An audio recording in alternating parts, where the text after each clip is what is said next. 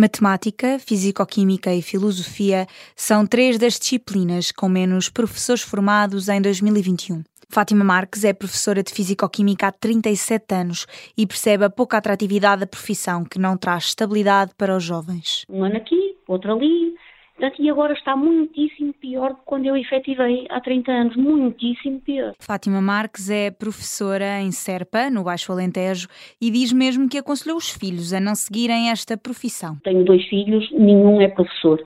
Aconselhei-os vivamente a não ser. Evidentemente não os impedi, não é dizer não vais, não é? Mas eles têm um exemplo em casa, não é? Eu estou no Alentejo e eu sou do Norte, portanto estou cá há 30 anos, eu desci 500 quilómetros para efetivar. Fátima Marques tem 60 anos e vê a reforma prejudicada por causa do congelamento das carreiras. Prejuízos que estão eh, já inerentes à nossa reforma e que não nos vão ser ressarcidos. Se eu chegar e me reformar, o que é que vai acontecer? São contabilizados todos os descontos que eu fiz. Ora, se eu fiz descontos por escalões mais baixos, a minha reforma vai ser gravemente prejudicada. Maria José Madeira, professora do terceiro ciclo e do secundário em Serpa, no Alentejo, está há três anos na lista de espera para subir para o sétimo escalão que depende das vagas que o governo disponibiliza. É o terceiro ano que eu estou, vou para a lista de espera. Portanto, estou desde 2019 em lista de espera uhum. para podermos dar uh, de escalão. Quem também está à espera é Mário Gala, professor de Filosofia em Nelas. Está contratado há 22 anos